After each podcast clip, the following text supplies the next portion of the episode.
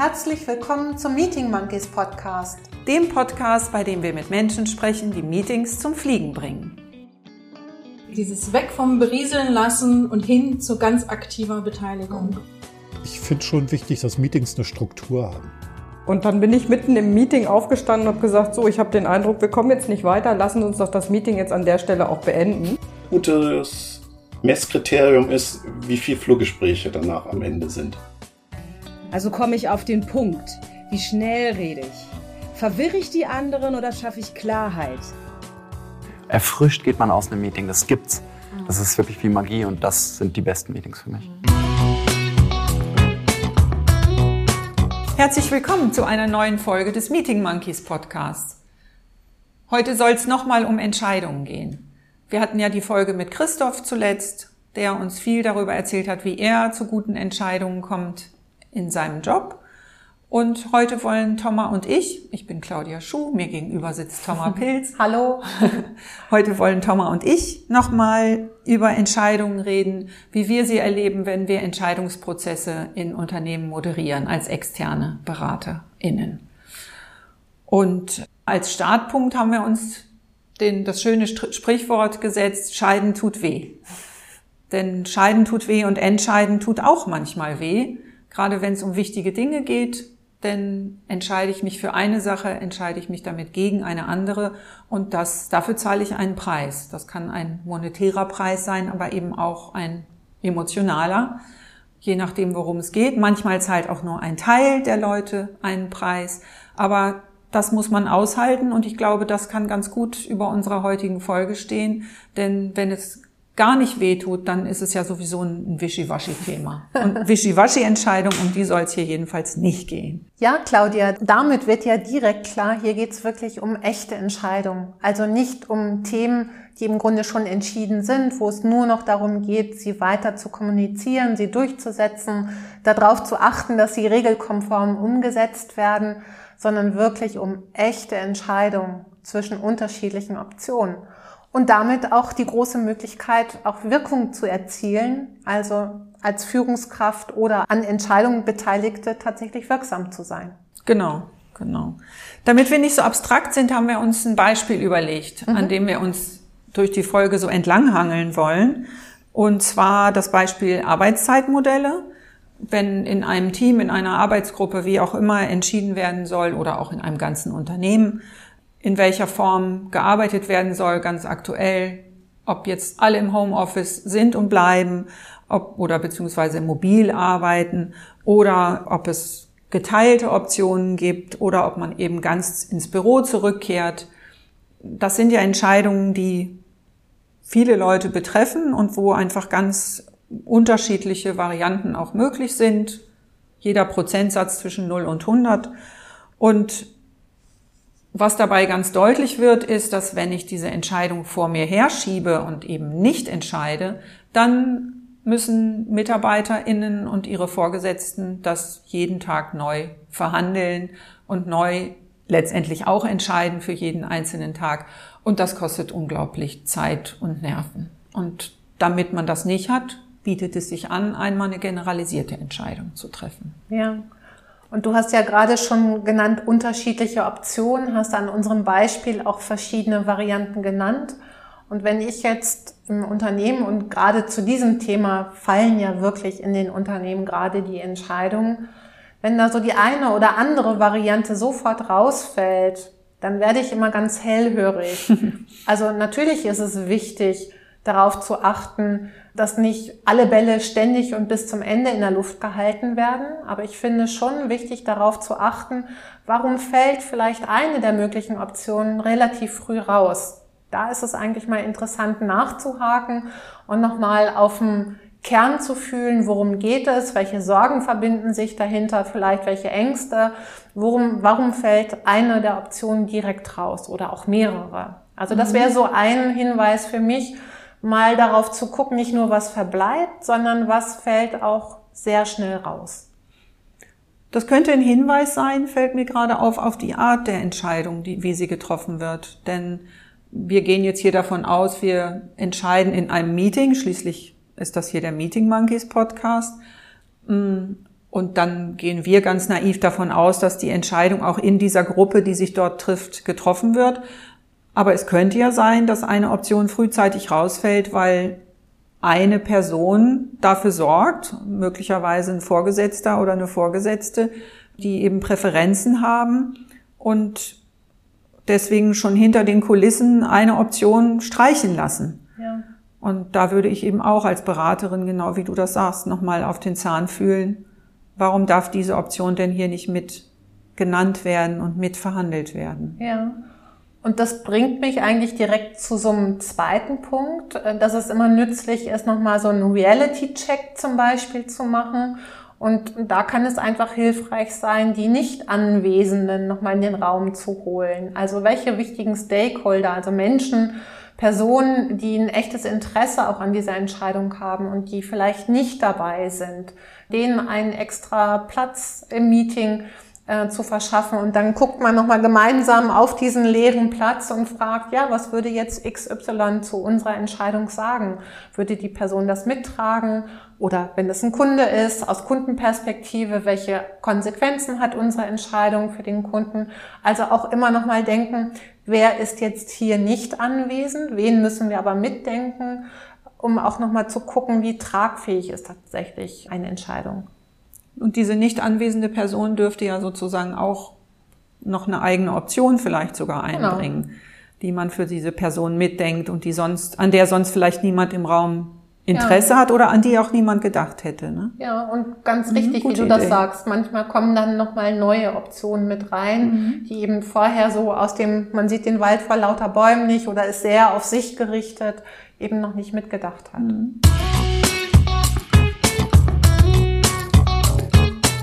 Was ich ganz generell wichtig finde, ist, dass man sich sehr genau überlegt, wann treffe ich diese Entscheidung. Also bei der Entscheidung zu der Arbeitszeitgestaltung ist es ja sehr offensichtlich. In dem Moment, wo ich in einem Unternehmen oder einer Abteilung, Arbeitsgruppe, einem Team diese Entscheidung aufschiebe, habe ich jeden Tag darüber neu zu verhandeln und das kostet mich Zeit und Nerven und führt im Zweifel zu bösem Blut im Team und so weiter, kann sich jeder munter vorstellen.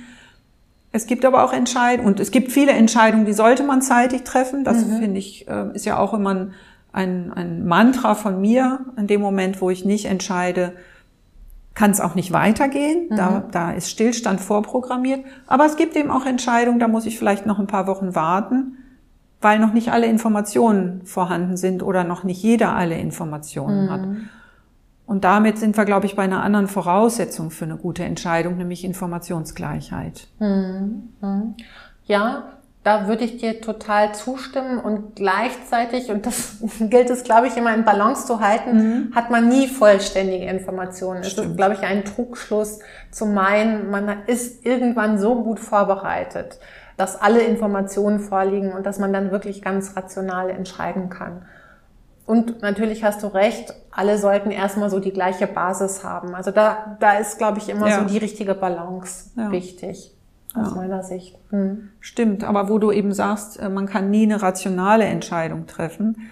Das stimmt insofern, als dass wenn tatsächlich alle verfügbaren oder alle möglichen Informationen vorlägen, dann müsste man nicht mehr entscheiden, dann würde die Realität für einen entscheiden. Und das funktioniert halt nicht und es gehen eben auch immer Aspekte mit ein, die rational nicht begründbar sind und auch die brauchen ja ihren Raum. Ja. Das ist eigentlich das, was du in der Folge, wo wir mit dir gesprochen haben, sehr schön dargestellt hast, dass man Raum für Emotionen schaffen muss. Ja. Das kannst du vielleicht auch gut nochmal erläutern, wie du das machst in so einem Meeting, dass du dafür Raum schaffst. Ja, würde ich gleich, würde erstmal mhm. gerne aus einem anderen Aspekt eingehen, äh, den du gerade gesagt hast und der mich so an das erinnert hat, was Christoph in der Folge gesagt hat. Der hat ja auch, hatte so schön irgendwie plakativ gemacht, dass es ja bei den meisten Entscheidungen nicht um Leben und Tod geht. Ja. Ne? Mhm, genau. Und dass es zwar nicht heißen soll, wir in, gucken jede Woche neu, ist unsere Entscheidung noch richtig. Auch da gibt es ja wieder eine Extreme, in die man verfallen kann. Aber schon auch nochmal in den Prozessen oder auch in der Moderation darauf zu gucken, was kann heute schon entschieden werden? Also was können wir jetzt entscheiden?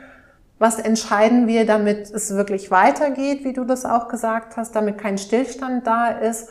Und wann müssen wir uns möglicherweise nochmal vornehmen, darüber zu gucken und gucken, haben sich die Rahmenbedingungen geändert, ist, müssen wir unsere Entscheidung ganz revidieren oder müssen wir einfach nochmal justieren an bestimmten mhm. Stellen. Also das wäre für mich auch nochmal so ein Punkt in der Moderation, wirklich zu, drauf zu gucken, was kann jetzt entschieden werden, wo können wir eine Entscheidung treffen, nehmen uns aber vor, sie nochmal wieder zu reviewen also das sind nochmal so Punkte, die mir mhm. da eingefallen sind bei dem, was du gesagt hast. Mhm.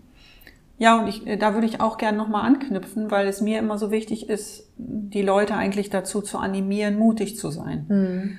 Das, das zahlt auf genau das ein, einfach zu sagen, jetzt triff doch deine Entscheidung. Also um bei diesem Arbeitszeitthema zu bleiben, das ist ganz offensichtlich, dass es dabei nicht um Leben und Tod geht. Es geht um Bequemlichkeit, um vielleicht um Kontrolle für manche Vorgesetzten. Mhm. Es geht um mm, Organisation des Alltags und es geht darum, ob ich Fahrzeit habe oder nicht, aber eben nicht um Leben und Tod. Ja. Und ich kann diese Entscheidung treffen und sagen, okay, als Team vielleicht der ein oder andere, der lieber nur im Homeoffice wäre, kann sich arrangieren mit einem 60 Homeoffice, 40 Büro Modell und vereinbaren als Team, lasst uns das doch machen und in einem Vierteljahr nochmal drauf gucken, wie es uns damit geht. Mhm. Wie es uns damit geht im Einzelnen und wie es uns damit geht als Team. Das können wir ja dann nochmal revidieren. Aber erstmal ist es vorwärts gegangen. Und erstmal habe ich mir damit erspart, jeden Tag neu zu verhandeln. Ja, ja. Und jetzt hast du schon gerade gesagt, wie geht's mir dabei? Jetzt komme ich zu deiner Frage nochmal zurück, mhm. zu dem Thema Emotionen. Echte Entscheidungen sind aus meiner Sicht immer mit Emotionen verbunden. Dein Zitat direkt am Anfang weist auch direkt darauf hin. Und nehme ich jetzt nochmal das Beispiel mit allen Varianten von mobilen Arbeiten. Dann gibt es da sicherlich auch den einen oder anderen Chef, kann ich mir vorstellen, der mag einfach nicht alleine im Büro sitzen. Der fühlt sich in der Rolle irgendwie unwohl, wenn er plötzlich im Büro alleine ist und ja, seine Mitarbeitenden nicht mehr um sich hat, sondern die sind einfach nur noch an wenigen Tagen da oder vielleicht sogar auch gar nicht mehr.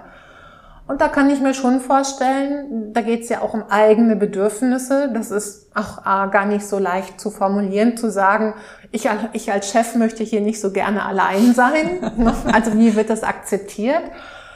Und gleichzeitig braucht es dann tatsächlich einen Raum, wo das Platz haben kann. Und das ist vielleicht nicht immer dann der Austausch mit den Mitarbeitenden darüber, aber ein Raum, sei es im Coaching oder in einem Mentoring, in einem Austausch auf Führungskräfteebene, wo es schon auch mal darum gehen kann, wie geht's mir damit und wie kann ich auch eine Einstellung dazu finden, wie kann ich neue Erfahrungen sammeln, wie kann ich meine Führungsrolle neu definieren, weil das sind ja Prozesse, die damit verbunden sind.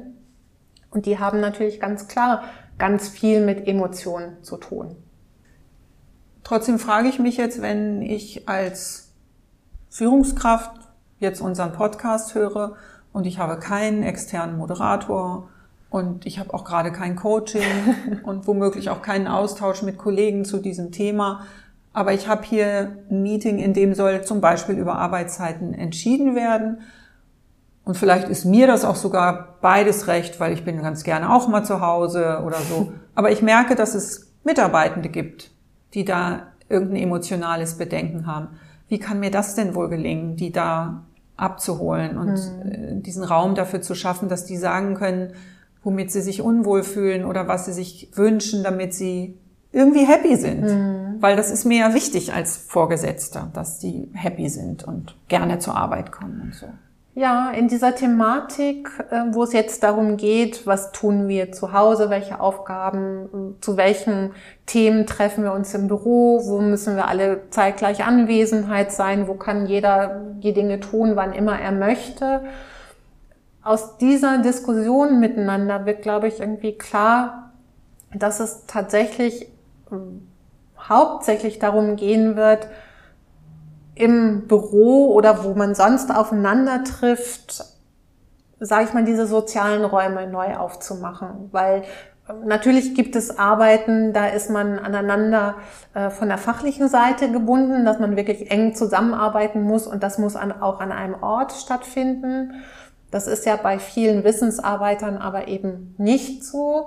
Die treffen sich wirklich, um Austausch miteinander zu haben, um Wissen weiterzugeben.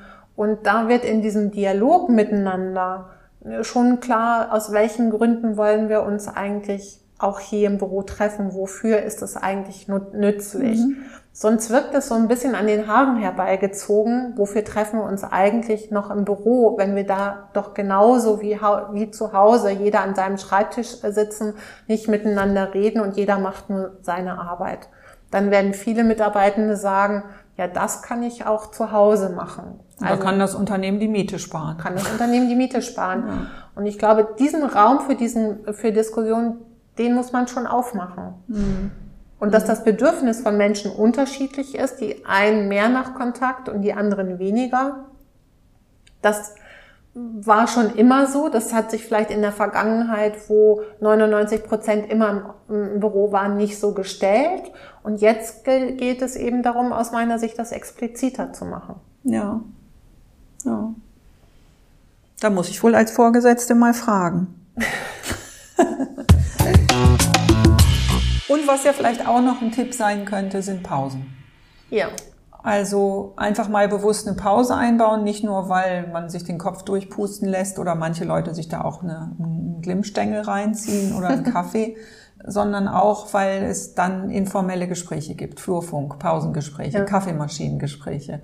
Und damit kommen einfach nochmal Themen auf den Tisch, die vielleicht im Meeting gerade irgendwie unter den Tisch gefallen sind. Ja.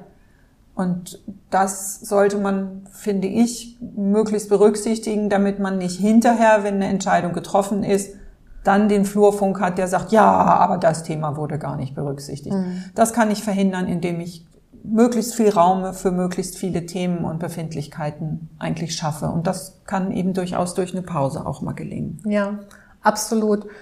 Ich habe ja schon, ich weiß nicht in welchem Podcast das war, gesagt, das Ideale ist natürlich, den Flurfunk ins Meeting zu bringen, also die Dinge dort auf den Tisch zu bringen. Und trotzdem kann es auch hilfreich sein, als Moderator, wie du das sagst, gezielt Pausen einzusetzen, wenn man zum Beispiel merkt, da sind noch Dinge, die kommen aber nicht so richtig auf den Tisch. Manchmal werden diese Dinge dann genau in der Pause diskutiert und nach der Pause traut sich dann doch jemand aus der Deckung und sagt nochmal, ja, wir haben hier gerade nochmal über Folgendes gesprochen und so kommen die Dinge dann auf genau. den Tisch. Also es kann durchaus sinnvoll sein, diese Pausen auch ganz gezielt nochmal einzusetzen. Genau. Genau. Und sich dann nicht zu frustrieren, dass nicht hier gesprochen wird, sondern ja, genau. woanders. Das heißt einfach, ja. Das Hauptsache, es wird überhaupt gesprochen. Genau. Ja.